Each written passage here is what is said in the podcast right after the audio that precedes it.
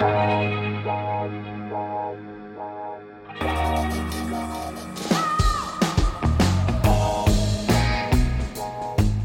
à lire, un podcast de Bernard Poirette. L'ancien garde forestier Raymond Matisse n'a plus grand-chose dans la vie. Le souvenir de Doris, sa femme adorée, une bicoque sans confort paumée dans une vallée des Appalaches, une chienne aveugle curieusement baptisée Tommy Two et Ricky, un fils junkie de 41 ans qui ne passe qu'en l'absence de son père pour piquer de quoi s'offrir sa dose. Raymond le sait très bien et c'est pourquoi il laisse les portes ouvertes en rêvant tout haut. Un jour, il ne reviendra pas pour voler. Un jour, il rentrera simplement à la maison. Peut-être.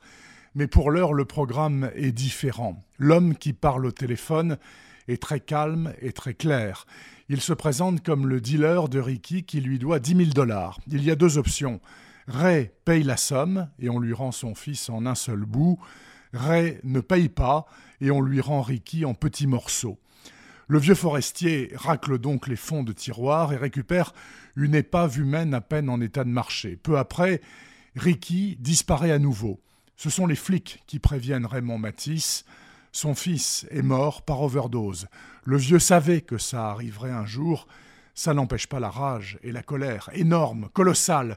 Et puisque la police ne fait pas son boulot, eh bien Ray le fera à sa place. Il n'a plus rien à perdre et bien plus à gagner, le sentiment du devoir accompli. Ok, vous allez me dire, un polar de plus chez les petits blancs américains défoncés, chômeurs et fachos. On a déjà lu oui et non. Oui parce que l'état de délabrement avancé de la société américaine forcément donne de la matière à tout raconteur d'histoire. Mais non, car parmi les raconteurs, il y a les grands et les autres.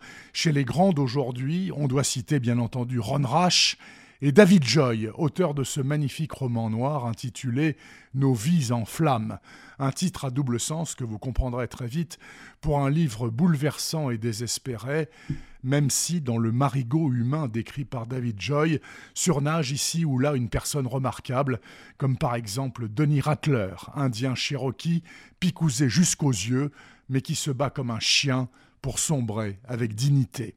Nos vies en flammes de David Joy est paru en janvier dernier aux éditions Sonatine.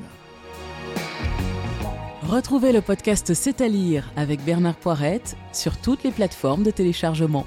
Et rendez-vous sur le site bernardpoirette.fr pour vous abonner à la newsletter et être informé dès qu'un nouvel épisode est publié.